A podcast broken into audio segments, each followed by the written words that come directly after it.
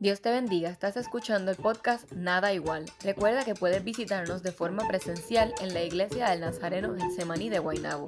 La predicación de hoy es por la pastora Magdalena Ralat.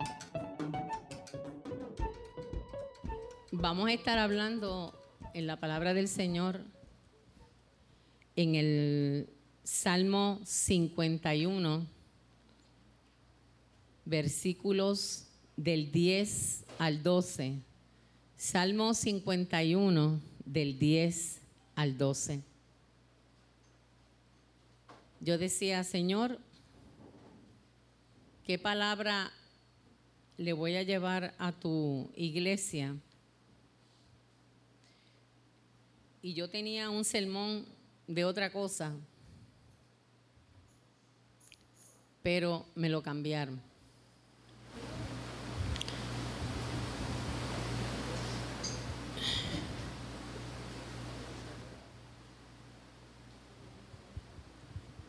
Y yo le digo al Señor,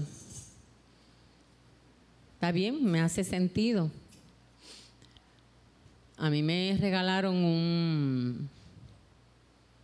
Es como un calendario, pero no es un calendario, es donde están las frases estas de, de, de cada día. A veces son versículos, a veces son frases de personas que muy bonitas y qué sé yo. Y cuando yo vi la de hoy, primero de enero del 2023, era este Salmo 51, versículo del 10 al 12. Y dice así la palabra del Señor. Crea en mí, oh Dios, un corazón limpio y renueva un espíritu recto dentro de mí. No me eches de delante de ti y no quites de mí tu Santo Espíritu. Vuélveme el gozo de tu salvación y espíritu noble me sustente. Y yo le decía al Señor, wow, Así vamos a arrancar el año.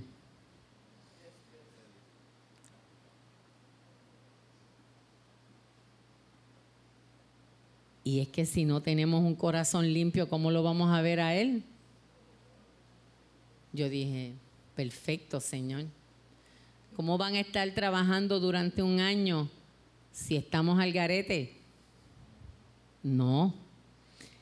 Y leí y leí y leí y leí estos versículos una y otra vez. De hecho, hay un amigo de nosotros que le puso este, música a este salmo. Y yo lo escuchaba a él cantándolo.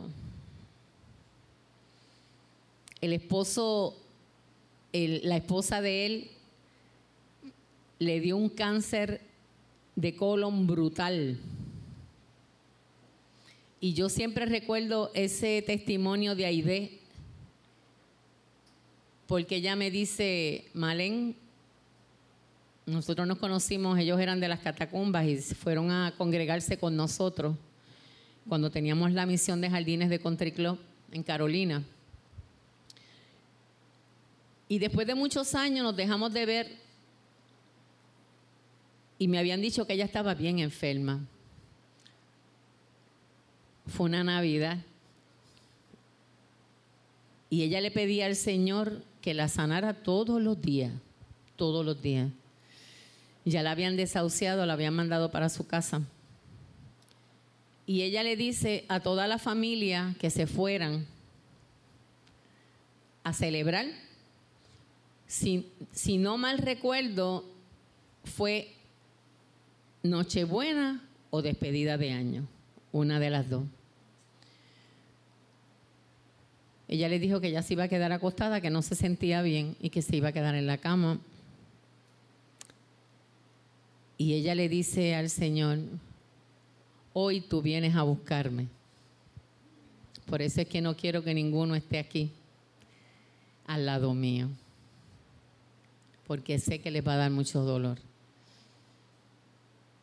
Después de haber pasado el año que nosotros hemos pasado, Bolo, ¿me entiende? Le dije que no le iba a decir más Bolo, Dios mío.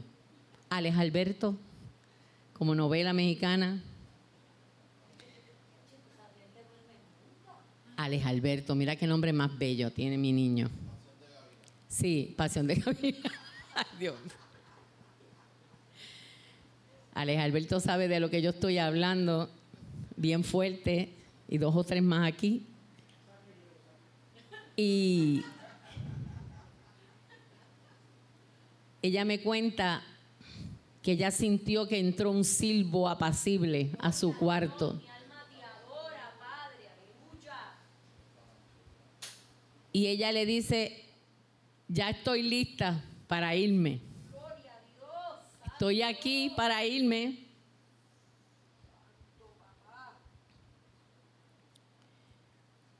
Dice que cerró sus ojos y cuando ella se creía que ya se iba, se tuvo que levantar e ir al baño. Ella le estuvo tan y tan raro porque ella había sentido la presencia del Señor que inundó esa habitación.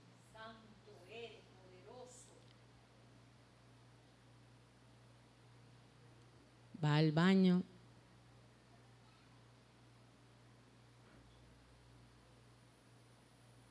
Ella dice que salió algo de su cuerpo que ya no podía ni explicar lo que era aquello porque era una cosa horrible lo que había salido de su cuerpo.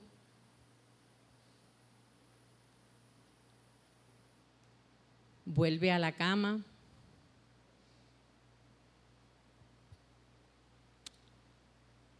Larga vida le resta. El Señor la sanó esa noche.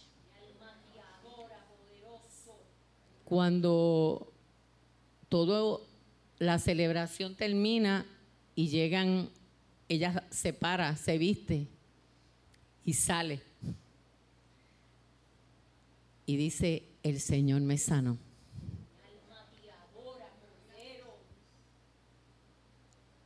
A veces nos preguntamos, Alex Alberto, ¿por qué el Señor sana a uno y otros no? Yo le decía al Señor, deja mamá, ahora que ella está bien buena, bien linda, bien chula, yo la quiero. Me dijo, no, se va conmigo. Esa no la cantamos nosotros, se la canta el de allá arriba. Y Alex, cuando yo te estaba bautizando, ¿tú sabes de lo que yo me estaba acordando?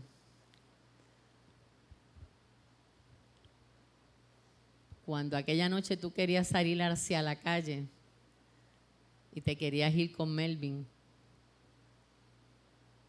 Y él te dijo que tú no ibas para ningún lado.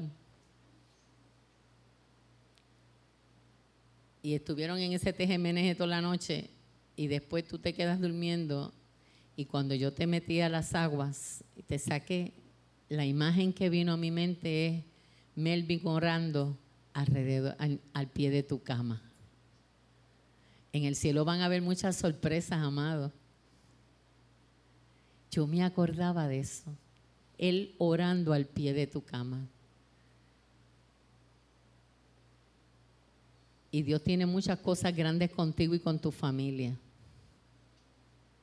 Y te lo seguimos diciendo para que no se te olvide porque el enemigo viene a, matar y a destruir. Y él es padre de mentira. Y no quiero seguirlo insultando. Así que el Señor le volvió el gozo de la salvación a Aide.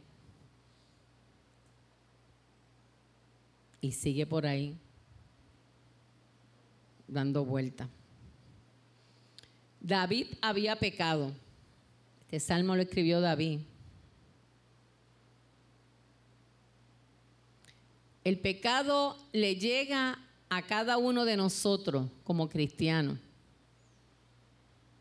Y el hermano Efraín dirá, ya la pastora me empezó a complicar la vida porque yo me bauticé y ella me está diciendo ahora que esto le llega a uno y lamentablemente es que nos llega todos los días. Porque todos los días tenemos que tratar de ser mejores. Y arrancando a veces en la mañana todavía no nos hemos tomado el café o el té en el caso mío, porque yo puedo tomar té primero, café después, no puede ser al revés. Y yo, no te voy a dar break hoy. Y yo empiezo, no te voy a dar break, no, no, no, no te puedo dar break hoy, no, no, no, no. Y ahí empiezo a orar. Pero en este caso, su pecado era grave en gran manera. Y para los nuevos creyentes que no conocen la historia de David, David era un pastor de ovejas de verdad, de cuatro patitas y que apestan. Porque uno las ve bien bonitas, pero no son de peluche y no huelen rico, huelen bien feo, apestan. Y David era pastor y todo el mundo lo daba por loco porque ellos se pasaban bregando con todas estas ovejas en, los campos solos, casi siempre estaban solos, bregando con todo ese chorro de ovejas, hablando solo con las ovejas. Se creían que él estaba medio tostado. Y él tenía un montón de hermanos.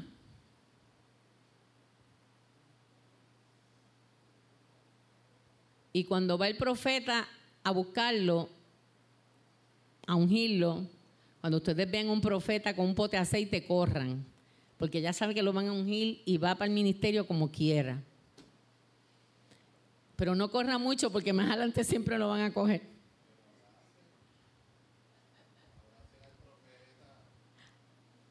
Y denle café al profeta y le veré la chancleta.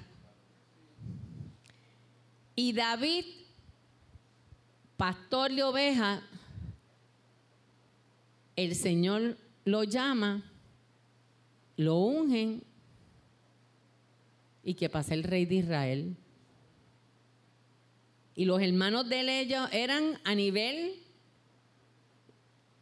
me imagino que eran de seis pies y pico, guapísimo, fuertote, y llega aquel enclenque apestoso, y todo el mundo, y, el profeta mirando, es que no es este. Ni el papá. Él le dice, ¿tú no tienes otro hijo? Él le dice, como quien dice, así ah, tengo otro. Después que estaban, ay, sí, sí, tengo otro. Ese, ese está por allá con las ovejas. Pues búscalo, a ver si es ese. Y cuando llegó David, apestoso, porque él no le dio tiempo, yo me imagino, a bañarse. Pero yo soy bien así, yo haría unas películas espectaculares. Llegó todo apestoso y ese fue el que el Señor quería. Porque el Señor no se fija en lo que nosotros nos fijamos. Fíjense, qué lindo. El Señor es tan y tan maravilloso que me tiene aquí a mí pastoreando.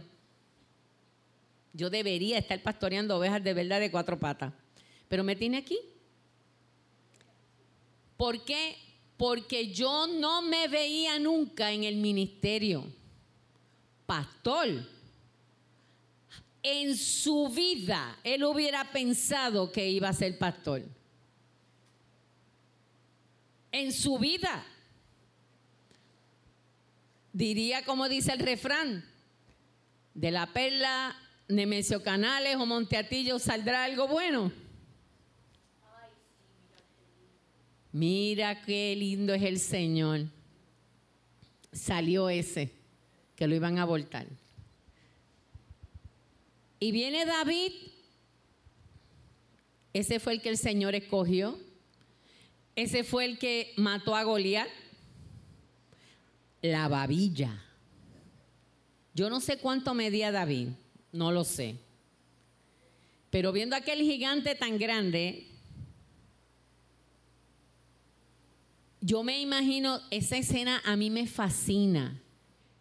El gigante de los filisteos, Goliat, estaba allá al frente. Y yo me imagino cuando le pusieron ese enano frente a él, en el sentido, si lo comparamos. No tengo problemas con las personas pequeñas porque yo lo que mido son 5'3". Y él dice, ay, esto es lo que me mandaron a mí. Tú vienes contra mí con espada y jabalina, mas yo vengo contra ti en el nombre del Señor. Nunca se tengan en menos. Usted y Dios son mayoría. Bendito sea su nombre. Y volvemos aquí a David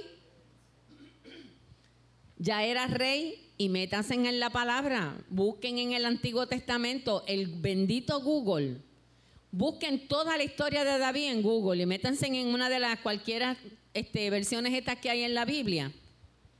Esto está mejor que cualquier novela turca, que la colombiana, que la mexicana, que la venezolana. Y el rey David se puso bruto, pero bien bruto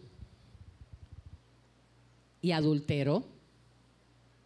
El ungido de Jehová, el que el Señor le había mandado a buscar el cercado de allá de donde estaban las ovejas, que lo habían ungido, que había matado a Goliat, que siguió por ahí para abajo, la historia de él es bien larga, se puso bruto y adulteró. Y luego de que adultera, comete homicidio.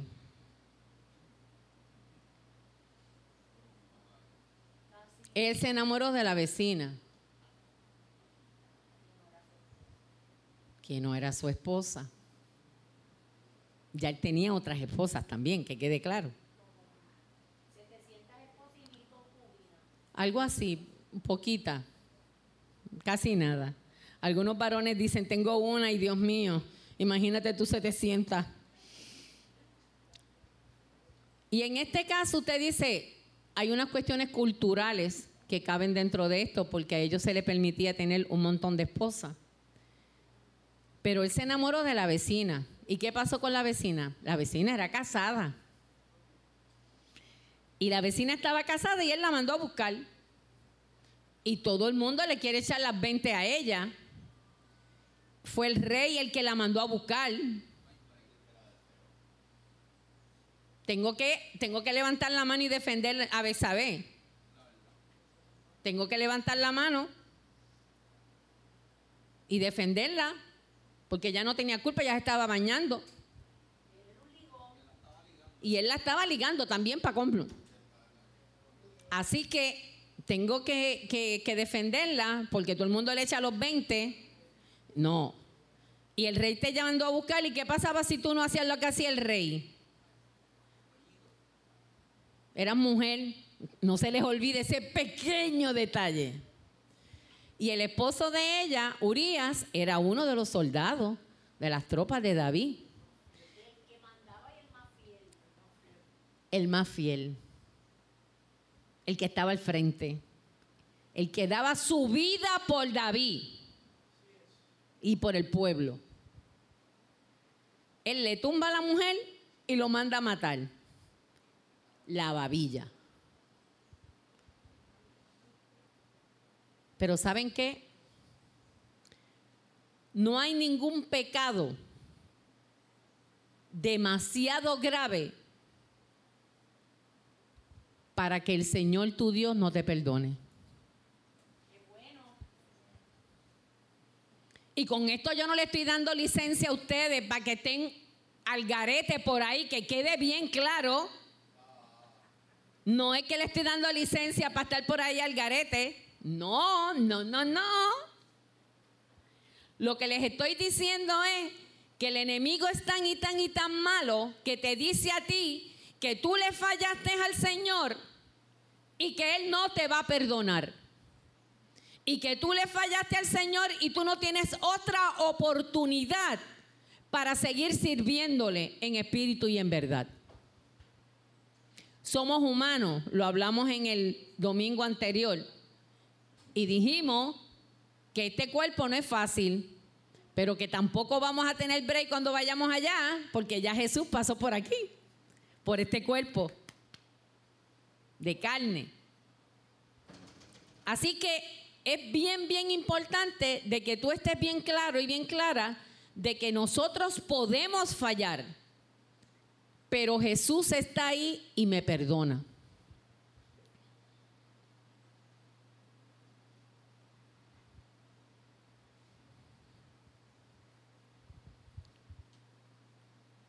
En el caso de David, era, pero bien grave, si tú lo vienes a poner bien, pero bien fuerte. De ese revolú, él tiene, eh, ella queda preña. Esas novelas, ustedes tienen que leer la Biblia. Lo que pasa es que ella sale embarazada y entonces él ya, él, él listo, le querían achacar a Urias el chamaquito. Fácil. Urias viene, pero Urias era tan y tan fiel a, David que no se quedó con su esposa. Él no se quedó con su esposa esa noche porque él, era fiel al rey David. Y el rey dijo que lo pusieran al frente como carne de cañón y que cogieran y lo mataran. Y no lo mataron los otros, lo mataron los israelitas. Así que el chamaquito se murió. Sí. Lo dejaron solo al pobre Uriah. Y el bebé. Y él se agarró de cuanta cosa había y oró y hizo esto, aquello y lo otro. Y el bebé se murió.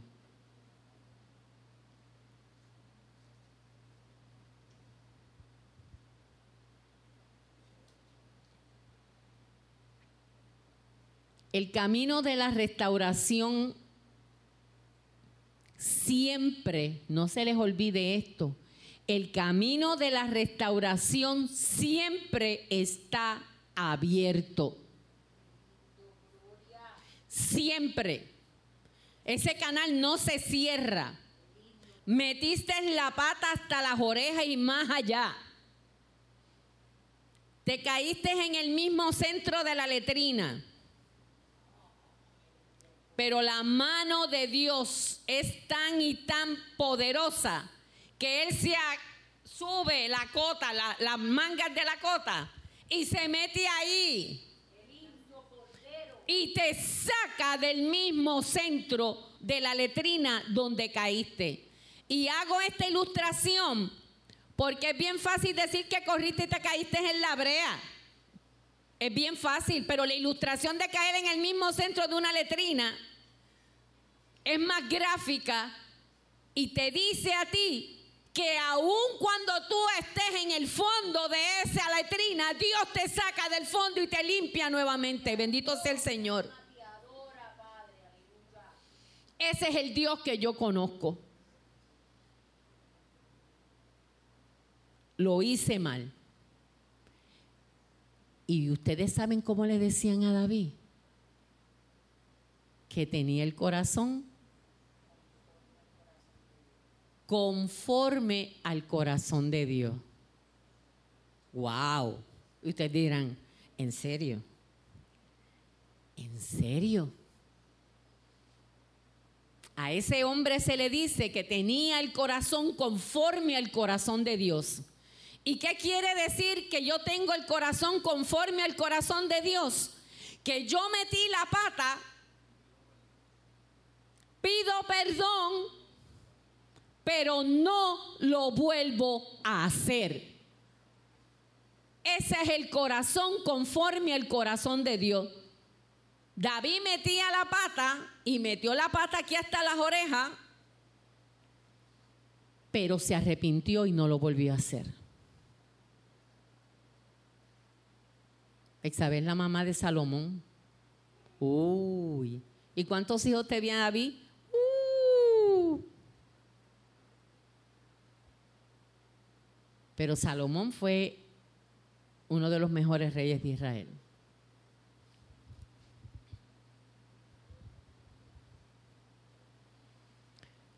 Una cosa bien importante después de la caída, se necesita la restauración. Eso es bien importante. Y esto es bien fácil porque usted pecó, usted se arrepiente de corazón y el Señor lo restaura.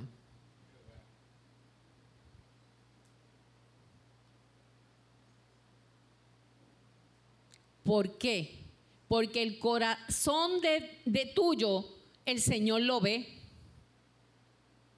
Yo soy tu pastora, Denisoto es tu pastor y todo, y el hermano este José es pastor y Malencita es pastora. Pero nosotros no podemos ver tu corazón. Amén. Amén.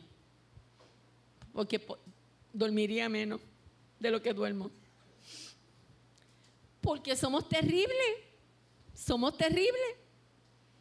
Pero como Dios ve tu corazón y Jesús murió en una cruz, esa sangre del Cordero de Dios, cuando tú te arrepientes, el Señor te restaura. Porque Él ve tu corazón y sabe que es de verdad. Como dicen los nietas, decora, decora. Al Señor tú no le puedes venir con fantasmeo de pedir perdón de boca. Porque el Espíritu Santo de Dios está ahí y Él sabe cuando tú estás haciendo las cosas de corazón y cuando no lo estás haciendo. Así que lo tenemos que hacer de corazón.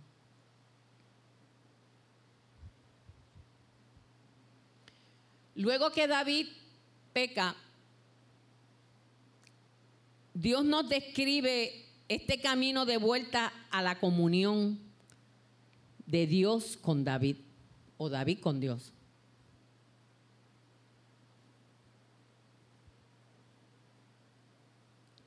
Y yo te digo a ti en esta mañana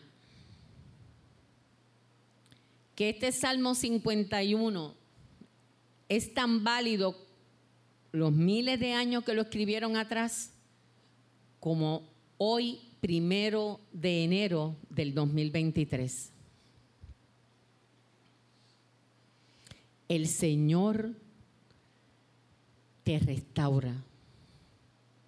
El Señor te da un corazón limpio.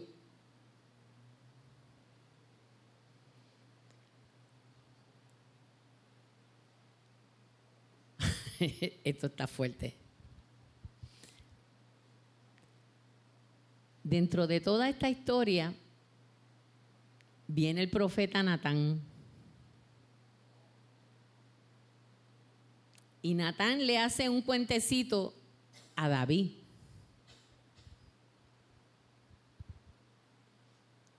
Y le dice, David, si pasa esto y esto y esto y esto y esto, ¿qué se tiene que hacer? Ese tipo hay que matarlo. Y Natán le dice, ese hombre eres tú. Uh. Yo solo he dicho a ustedes que el Espíritu Santo es un chota. Y a lo mejor David se creía que todo ese revolú que él formó se iba a quedar tapado, pero no fue así. Se supo. Y ahí no matan a David, él era el rey, pero él se merecía la muerte por lo que él hizo. En los versículos del 10 al 12, David dirige al Señor varias peticiones cuyo propósito es reencontrar un buen estado interior. Porque tú te tienes que sentir bien con el Señor.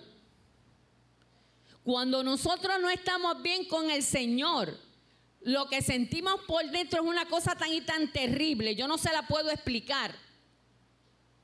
Las cosas no cuadran. Es un reguero nuestra vida. No encajamos.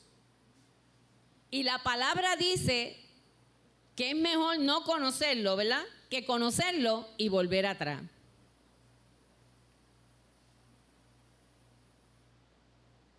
A mí me dio hace muchos años atrás unos corajes, pero bien malos.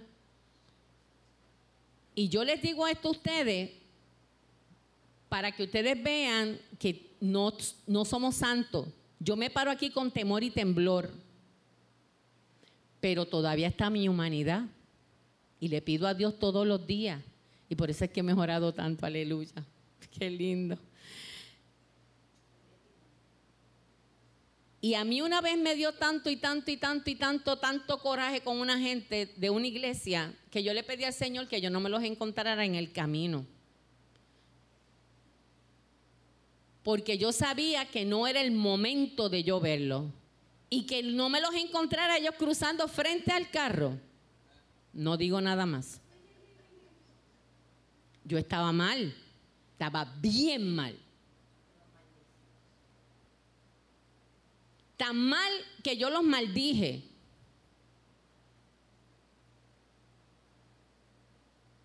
Porque se metieron con ese señor que está ahí con ese hombre santo de Dios. Ustedes no saben cuánto yo he llorado después de eso porque muchos de ellos murieron. Y yo me he echado la culpa de todas esas muertes. Imagínense ustedes cómo uno llega a la locura. Pero yo me arrepentí de corazón. Yo me arrepentí de corazón. Y me fui de rodillas y mi familia. Y yo le pedí perdón al Señor. Inclusive fui hasta el frente de la iglesia donde yo hice eso. Y dije que el Señor les quitara la mano de encima, porque el Señor lo había dicho, que el que se metiera con Él no le iba a quitar la mano de encima.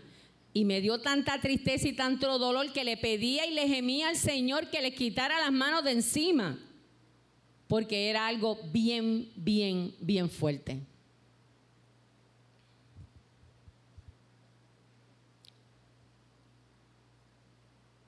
A menudo tenemos tendencia a ocuparnos más de nuestro hombre exterior que de, nuestro interior. El interior es el del corazón. El apóstol Juan hace constar en su tercera epístola, epístola que envía a Gallo, y había escogido las justas prioridades Desea que Gallo sea prosperado en todas las cosas, así como prospera su alma.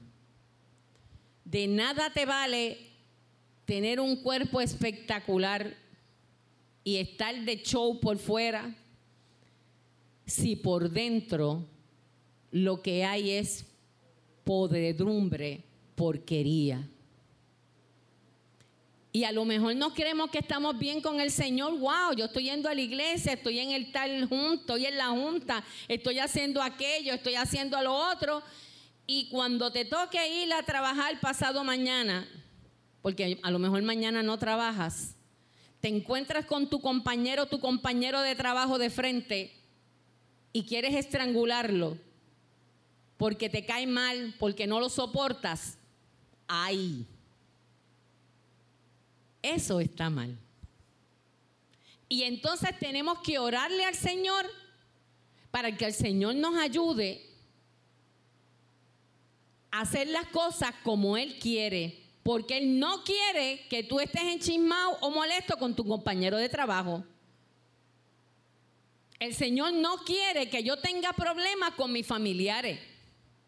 El Señor no quiere que yo tenga problemas con mis vecinos. El Señor no quiere que yo esté por el mundo llevando una imagen que no es la imagen que Él quiere que yo lleve. Yo tengo que ser un agente de paz. Yo tengo que ser un agente de amor que se nos hace difícil, que la gente no nos ayuda, que el del bendito corte de pastelillo que nos lo encontramos todos los días, pero va a llegar ese día que le vamos a decir, Dios te bendiga y te guarde en tu camino. Amén. No dijeron amén. Los que están aquí no dijeron amén. Amén.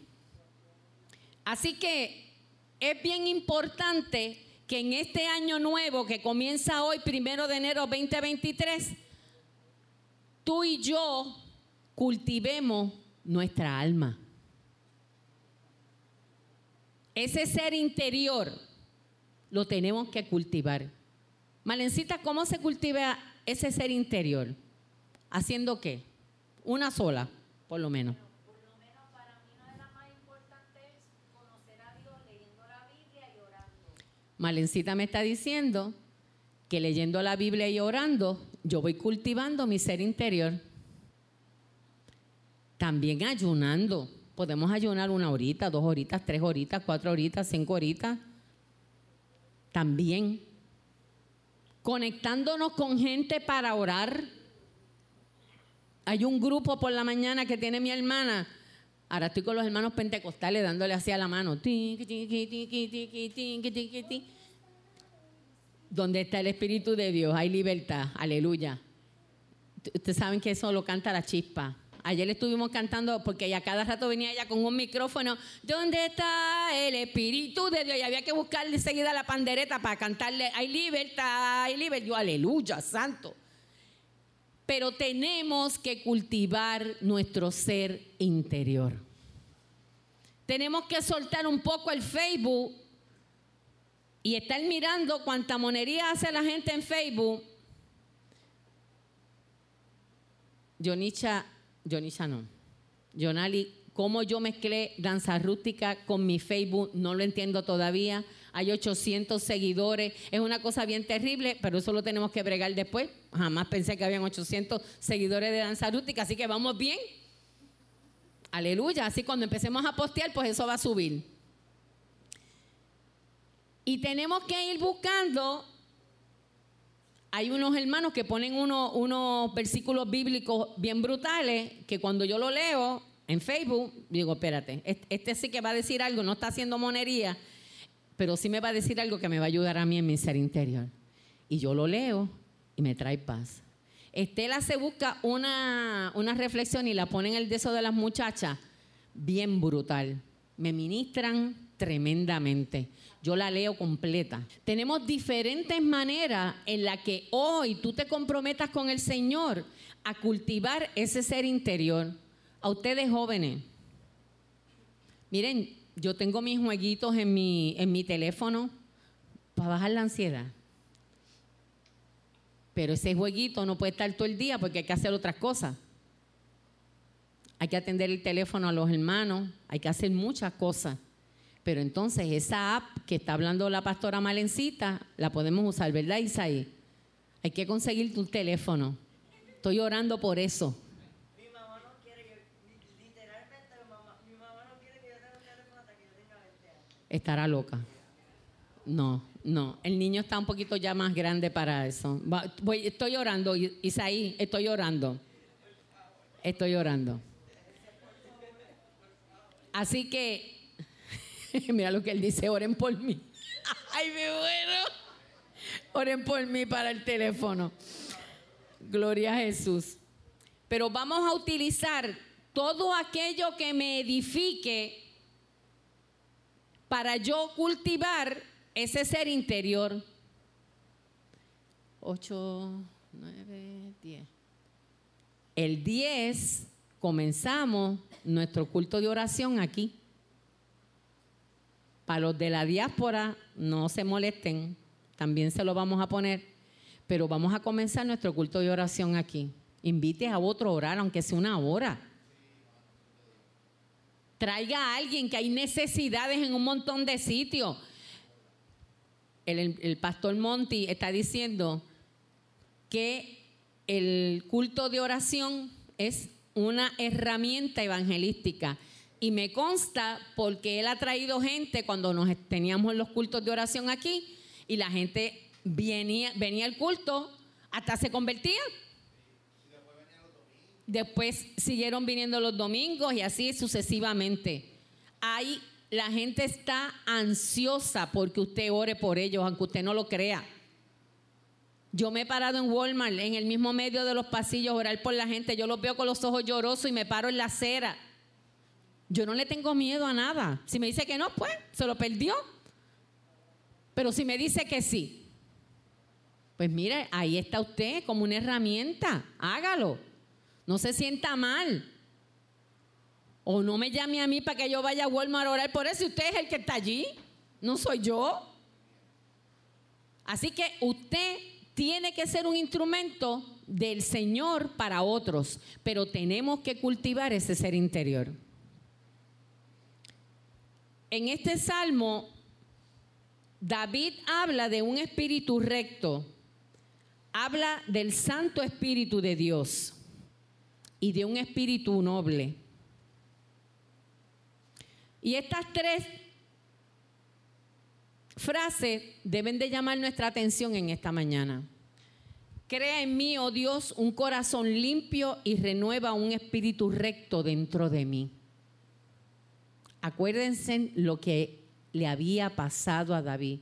Cierren sus ojos y piensen en el peor momento que usted ha tenido en su vida donde usted la dañó, pero bien brutal. En primer lugar, David le pide a Dios un corazón limpio.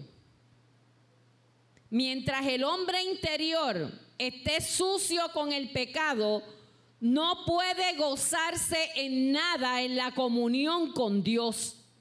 Mientras nosotros no estemos limpios por dentro, no podemos tener comunión con el Señor. Las tinieblas no tienen comunión con la luz. No hay manera. No hay manera. Tenemos que estar en una conexión con el Señor para tener un corazón limpio. El rey, según el corazón de Dios, se había gravemente relajado. No había velado para mantener sus ojos firmes en Dios. En otros tiempos, mientras se hallaba bien, en un buen estado espiritual, él escribió, una cosa he demandado a Jehová y esta buscaré, que esté yo en la casa de Jehová todos los días de mi vida para contemplar la hermosura de Jehová y para inquirir en su santo templo. Eso era lo que él escribía cuando estaba bien con el Señor. El enemigo siempre se va a esforzar para apartarte del Señor, para quitar nuestros pensamientos de Cristo. Él va a venir a importunar, a molestar, a fastidiar, para que nosotros quitemos la mirada de Jesús y no hagamos lo que es correcto. Cristo es la medida con la cual todas las cosas se deben medir si deseamos tener una apreciación correcta. ¿Y cómo usted hace eso? Cuando yo tengo que tomar una decisión, estoy hablando con gente grande, los niñitos están abajo, estoy hablando con los adolescentes también.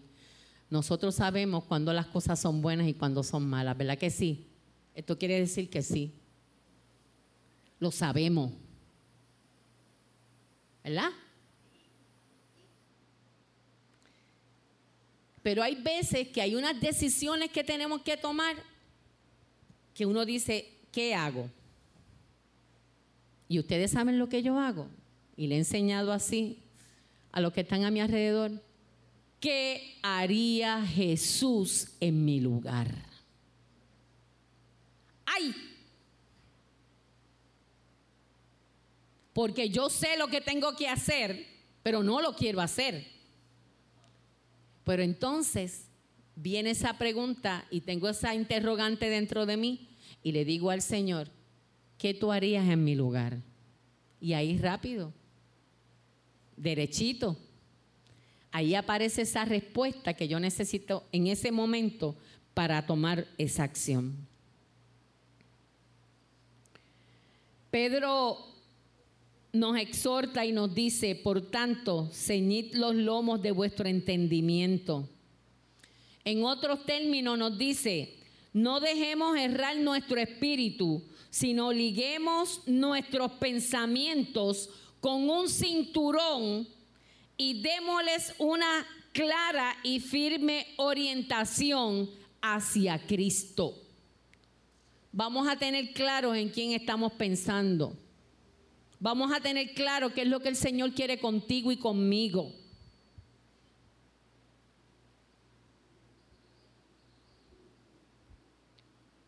Después que David pasó este problema, este asunto con Bexabé, una sombra pasó por su corazón. No había actuado con rectitud. Después que metió la pata se dio cuenta de que todo estaba mal y se sintió bien terrible, bien, bien terrible. Y dice, confesaré mis transgresiones. Transgresiones son pecados se lo confesaré a Jehová mi Dios. Y luego fue donde él y le pidió, renueva un espíritu recto dentro de mí. David comprendió que la obra de restauración de su alma no estaba en manos de nadie más, sino que de Dios, de Jehová de los ejércitos. Y él solo esperaba para que esto se cumpliera. Te arrepentiste, el Señor te lleva de la mano. Pero no puedes volver atrás a seguir haciendo las mismas pocas vergüenzas. Porque ahí no estás obrando bien. Estás jugando con tu vida. Estás jugando con tu alma. Estás jugando con tu vida eterna tienes que tener cuidado porque nosotros tenemos que cultivar nuestra alma que el Señor nos dio. No me eches delante de ti y no quites de mí tu Santo Espíritu. En el versículo 10 se aplica directamente a nosotros. Y ocurre lo mismo en el versículo 11, aquellos que están siguiendo la lectura del Salmo. Aquí se observa claramente que David, el escritor del cual se sirve el Espíritu Santo, no pertenecía a la época de la gracia. Eso lo escribió antes de que viniera Jesús. Era un israelita que vivía en la época de la ley. Hoy en día ningún motivo puede llevar a un creyente a decir, no me eches de delante de ti. Aquel que cree que es hijo de Dios y se apropió de su obra redentora, cumplida en la cruz, tiene vida eterna y no vendrá a condenación, mas ha pasado de muerte a vida.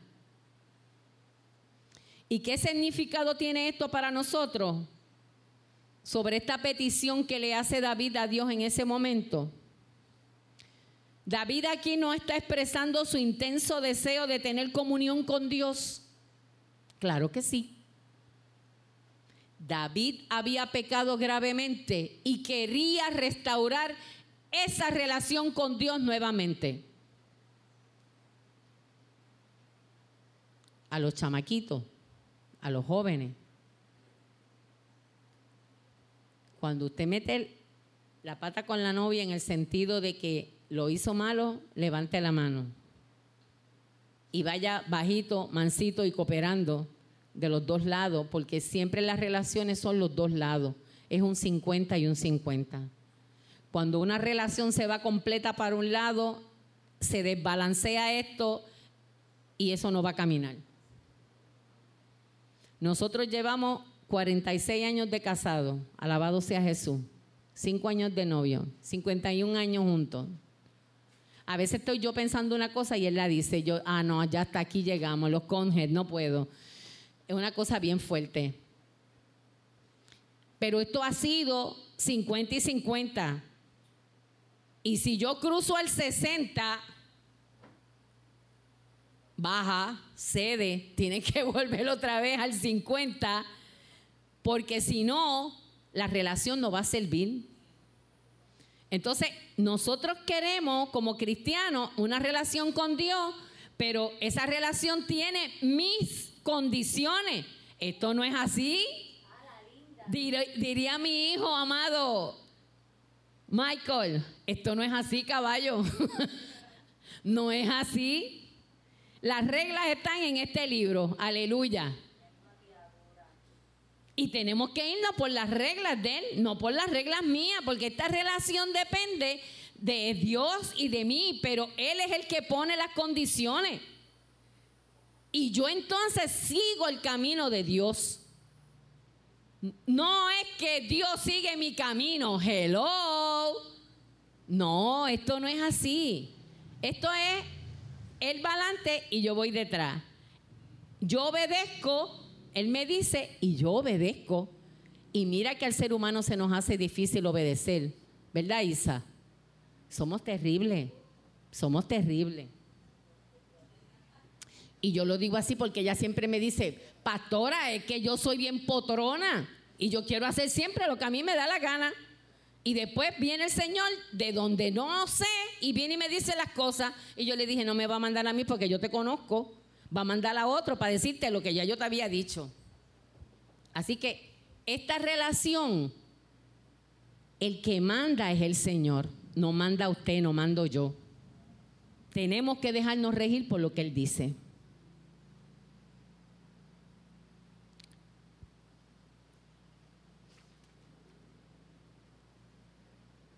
¿Cómo puede ser que nos encontremos tan fácilmente en situaciones en las cuales el pecado puede sorprendernos y asediarnos y que a menudo tomemos conciencia tan tarde de la tentación o no la tomemos en serio.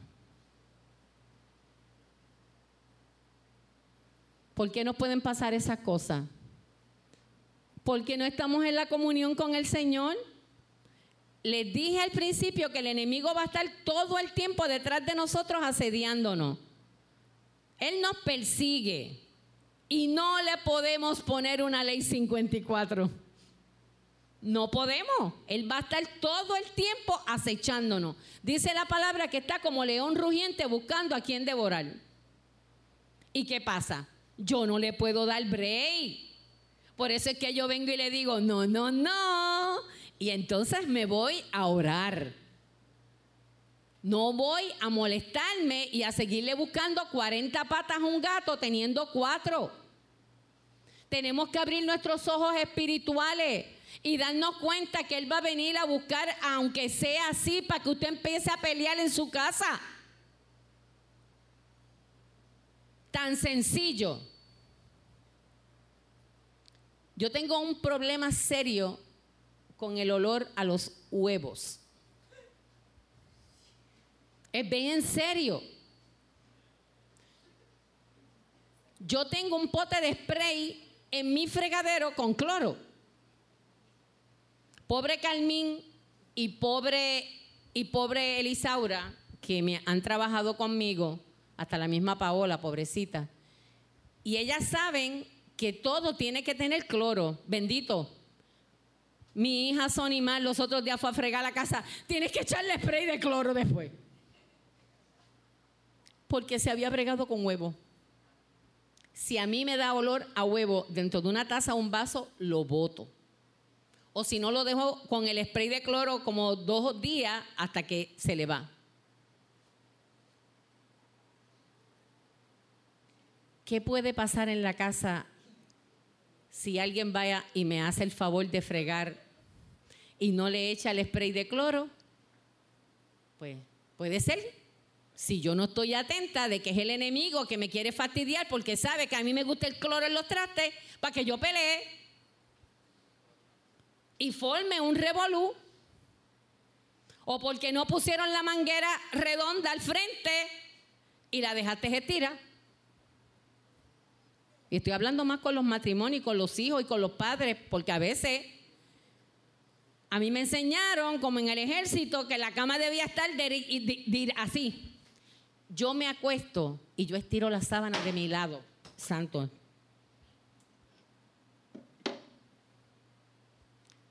Y a veces con esto les quiero decir que peleamos por tanta tontería y formamos unos revoluces por tantas tonterías que cuando usted viene a mirar cómo es posible que yo haya formado esta pelea y este revolú y me haya acostado enojado con mi hermana, con mi hermano, con mi esposo, con mi abuela, con mi tía, con el que fuera, por una tontería. Mi salvación vale más que cualquier otra cosa. Mi tía, mi abuelo, mi papá, lo que sea, vale más que cualquiera de esas tonterías. Tenemos que coger la salvación en serio. Porque esas zorras pequeñas son las que minan nuestro corazón. Y de una cosa pequeñita, ya usted va formando y cuando viene a ver, en vez de tener una cosita así, tiene el huracán María encima de su casa, dentro de su familia, y ha formado un revolú por cosas pequeñas. Luego David pidió a Dios y le dijo, no quites de mí tu Santo Espíritu. Si comprendemos bien este pasaje, es como una alusión al Espíritu Santo de Dios. Debemos recordar que un creyente de este tiempo, recuerden que David estaba antes que Cristo, no puede jamás perder el Espíritu Santo de Dios. Sin embargo, lo que podemos perder es algo que no quiero que se les olvide es la conciencia de la santidad de Dios. Ah, pastora, santo es Dios. ¿Cuántas veces yo he oído eso? Santo es Dios. Nuestra finalidad es llegar a parecernos a Cristo, al varón perfecto todos los días nosotros tenemos que trabajar para poder llegar a esa finalidad, a parecernos a Cristo. Eso es santidad. No es que yo ande con un traje largo y ande hasta acá arriba con un, o como una monja o que me ponga o no me ponga pantallas o no me maquille o un montón de cosas que la gente le ha querido añadir a la salvación de Dios. Como dice pastor, Jesús no es modista ni barbero. A Dios no le importa nada de eso. Una vez el pastor estaba predicando y pasó una muchacha estaba en traje de baño con una toalla. Y entró a la iglesia y hay de aquel que le dijera a alguien en Ebenezer que no entrara a la iglesia. Esa muchacha se convirtió ese día, estaba en la playa, salió de, Punta Salinas, siguió caminando por la bulevar y llegó a la iglesia. El pastor la vio, ella se paró así y el pastor le dijo, entre, entre. ya tú sabes cómo lo miró, dice, ¿de dónde? Este, este sí que está bien loco. Y ella entró a la iglesia y conoció a Jesús esa noche. Y vuelvo y les digo, los pastores de este tiempo tienen que tener mucho cuidado con lo que están haciendo. Se están haciendo dueños de quien entra a una iglesia. Yo no puedo decirle a nadie que no puede entrar por esas puertas de esta iglesia, porque esta iglesia no es mía. Esta iglesia no es de Denis Soto, no es de José Montiagudo, no es de Malendení. Esta iglesia es de Jesucristo. Y el que entre por esa puerta, nosotros lo tenemos que amar tal como es. Porque nosotros no cambiamos la gente, lo hace el Señor. Usted encuentra un borracho a la calle, traigo a la iglesia. Encuentra una prostituta, tráigala a la iglesia. No la lleve a la casa a cambiarla. Tráigasela como está. Porque va a perder tiempo, va a llegar tarde el culto. Tráigala como está. El homosexual, tráigalo como está. Porque nadie cambia aquí a nadie, solamente lo hace el Espíritu Santo de Dios. Aleluya. La iglesia no tiene nombre. La iglesia es de Jesucristo. Y Él lo que viene a buscar aquí es almas salvadas, lavadas en su sangre preciosa. Aquí lo que yo hago es orar. Aquí lo que pastor hace es orar. Lo que hacemos es orar para que el Señor cambie las vidas, porque nosotros no cambiamos a nadie. Eso lo hace el Señor. Bendito sea su nombre. Pensamos a menudo en nuestra vida cotidiana en los sufrimientos de nuestro Salvador. No debemos confesar que la santidad de Dios ocupa poco en nuestros pensamientos y en nuestro corazón. Y por eso a veces el Espíritu Santo nos contricta, nos da tristeza, nos da dolor pensar que quizás no estamos haciendo lo correcto.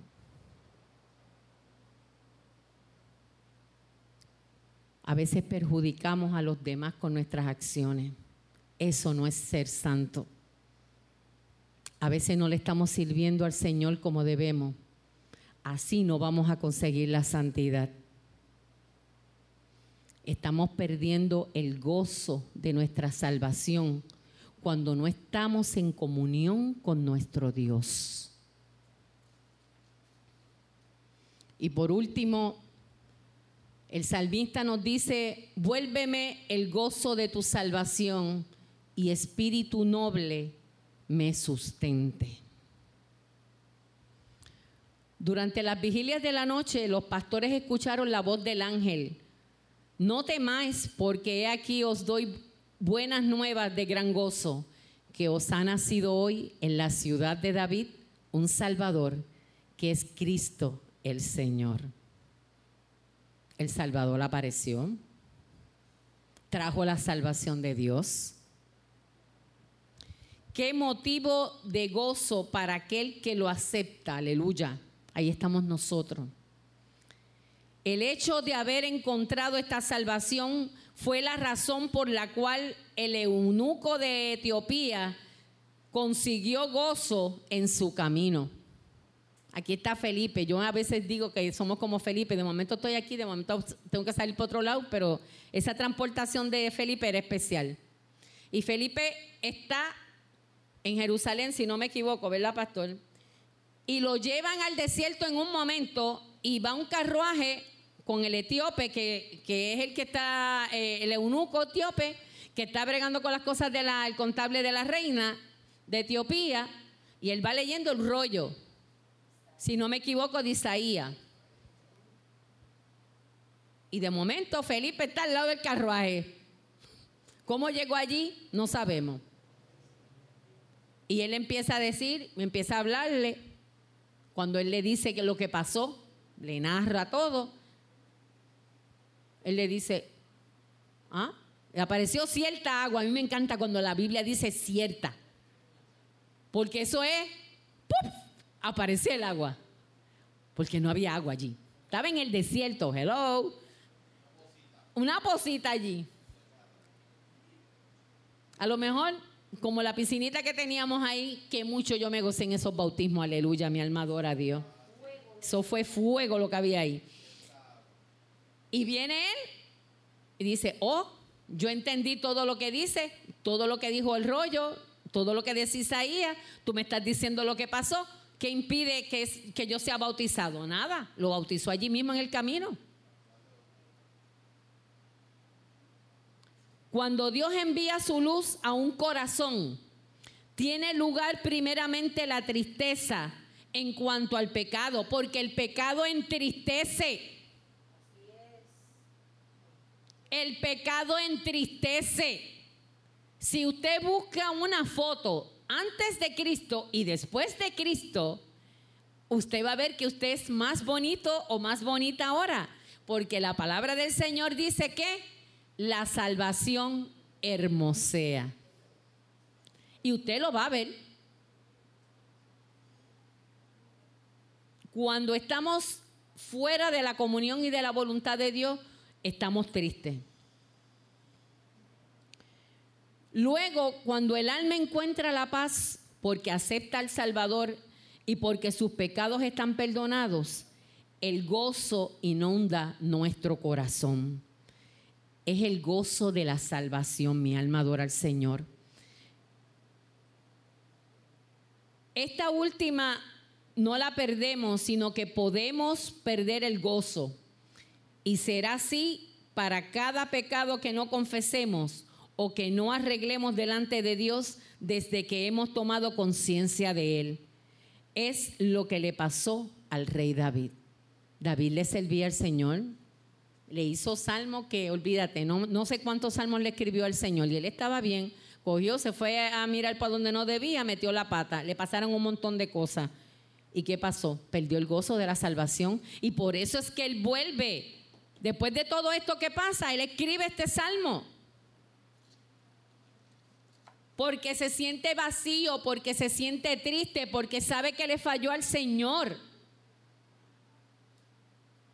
Y ahí Él le dice que le devuelva el gozo de su salvación. Bendito sea su nombre. Este rey amado de Dios dice, en tu presencia hay plenitud de gozo, delicias a tu diestra para siempre me mostrarás la senda de la vida. En tu presencia hay plenitud de gozo. Cuando el creyente busca el verdadero gozo, puede encontrarlo en un solo lugar. ¿Y saben dónde es eso? Ante el rostro de nuestro Dios. Cuando tenemos comunión con nuestro Señor. Ahí no hay, ahí no hay agua sucia. Ahí no hay agua turbia. Ahí no hay falsos placeres del mundo, que el mundo te dice esto, que el mundo te dice aquello. Tú sabes toda la gente de hoy que lo que tiene es un dolor de cabeza. Se han vomitado, qué asco. Están, y el gozo que tenían anoche se acabó con la raqueta que cogieron anoche y hoy el mismo vacío, la misma tristeza, tratando de ahogar las penas, sabiendo que las penas nadan. Caminan de esquina a esquina, de lado a lado. No se ahogan en alcohol. Ellas saben nadar. Solamente en tu presencia hay plenitud de gozo.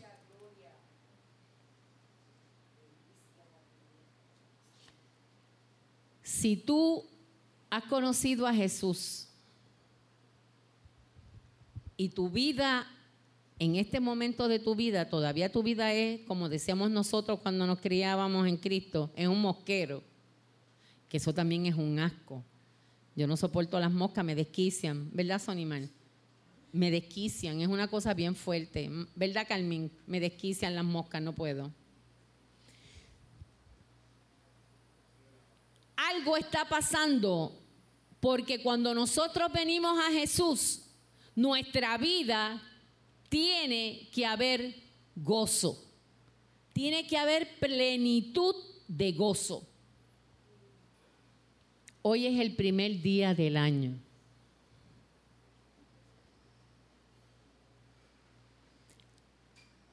Bajemos nuestros rostros, vamos a meternos con nosotros mismos y con Dios. Porque yo no puedo ver su corazón, pero el Espíritu Santo de Dios sí lo ve. Y hagamos un examen en este momento mirémonos hasta lo más profundo de nuestro corazón y pongamos en orden lo que tenemos que poner en orden. confesémosles al Señor lo que le tenemos que confesar. A nadie más le importa. Eso le importa al Señor y a ti.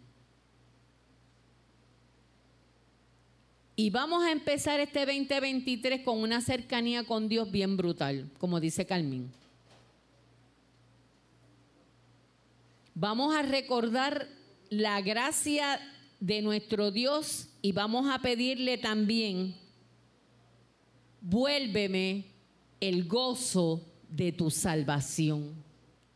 Cuando estamos lejos del Señor,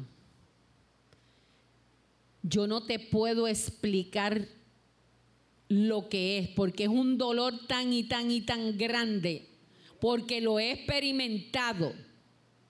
Porque cuando yo me enojo con mi hermano y mi hermana, yo me aparto del Señor. Cuando yo no estoy haciendo lo recto delante de Dios, yo me estoy apartando de su presencia. Porque el Señor lo que quiere es que yo me vaya acercando a su presencia, no que me vaya alejando de su presencia. Y mi manera de actuar me aleja de mi Señor. Y yo quiero que en esta mañana tú te examines, porque yo no te puedo examinar. Te examina el Espíritu Santo de Dios. Y a mí me encanta esta iglesia porque nosotros somos calle. Nosotros no venimos aquí con cortinas, ni andamiaje, ni ninguna otra cosa. Y a los que están allá también en el Zoom, que no me he olvidado de ustedes también. Examínate en esta mañana o en esta tarde. Y vamos a buscar la cercanía de nuestro Señor. Y yo te digo en esta mañana, Dios te ama. Tiene una vida y un propósito para ti en este nuevo año que ha comenzado. Yo no sé si hiciste la lista para el nuevo año de todas las cosas que vas a hacer. Si la hiciste, amén, ponla donde la vean, no la esconda.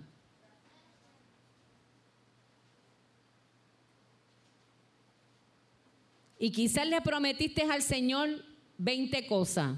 De esas 20 por lo menos vas a cumplir 10. Pídele al Señor que te renueve en este nuevo año. Para que puedas tener una vida plena con Él durante todo este 2023 y hasta que Él venga. Si quieres pasar aquí al frente, pasa al frente. Vamos a orar. No somos perfectos. No somos perfectos. Pero podemos seguir caminando hacia esa santidad. Esa vida que Él quiere. Y le pedimos al Señor, vuélveme el gozo de tu salvación. Ese primer amor cuando tú ibas por la calle y le predicabas hasta los postes. No había persona en el camino que tú no le dijeras que Jesús había cambiado tu vida y que tú eres una nueva criatura en Cristo y que te había dado vida, te había dado paz, te había dado gozo. Y que tú querías que esa persona también experimentara lo que tú estabas experimentando. Bendito sea el Señor. Yo no sé la prueba que tú estás pasando en este momento. El 2022, ayer yo le gritaba, qué bueno que te fuiste. Porque no, no te quiero ni despedir. Y tuve muchas pruebas en este año 2022. Y quizás este año tenga más. Yo quiero pasar todos los exámenes con A, como Malen Alejandra, que terminó esa clase con A. Ella se esforzó y te traigo esto porque nos tenemos que esforzar, no porque eso nos vaya a hacer salvo, sino que me va a ayudar a yo tener una mejor relación con el Señor. ¿Y sabes cómo yo me esfuerzo? Leyendo la palabra. ¿Sabes cómo yo me esfuerzo? Orando. ¿Sabes cómo yo me esfuerzo? Yendo al culto de oración, invitando a otros. ¿Sabes cómo yo me esfuerzo? Viendo los estudios bíblicos y estudiando la palabra. ¿Sabes cómo yo me esfuerzo? Este, apuntándome en un curso donde yo pueda seguir creciendo en el Señor. No vamos a volver a repetir este 2023 como años atrás. Vamos a empezar a crecer en Jesús. ¿Te quieres quedar en Kindle toda la vida? No, por favor. Vamos a pasar a primer grado, a segundo grado, a tercer grado, a cuarto grado. Dios quiere que tú crezcas. Esta iglesia te da los medios para que tú puedas crecer en el Señor. Pero eso lo tienes que hacer tú. Pastor, los pastores que estamos aquí en esta iglesia no podemos obligarte, porque eso tiene que salir de lo profundo de tu corazón a que tú restablezcas una relación con Dios para toda la vida.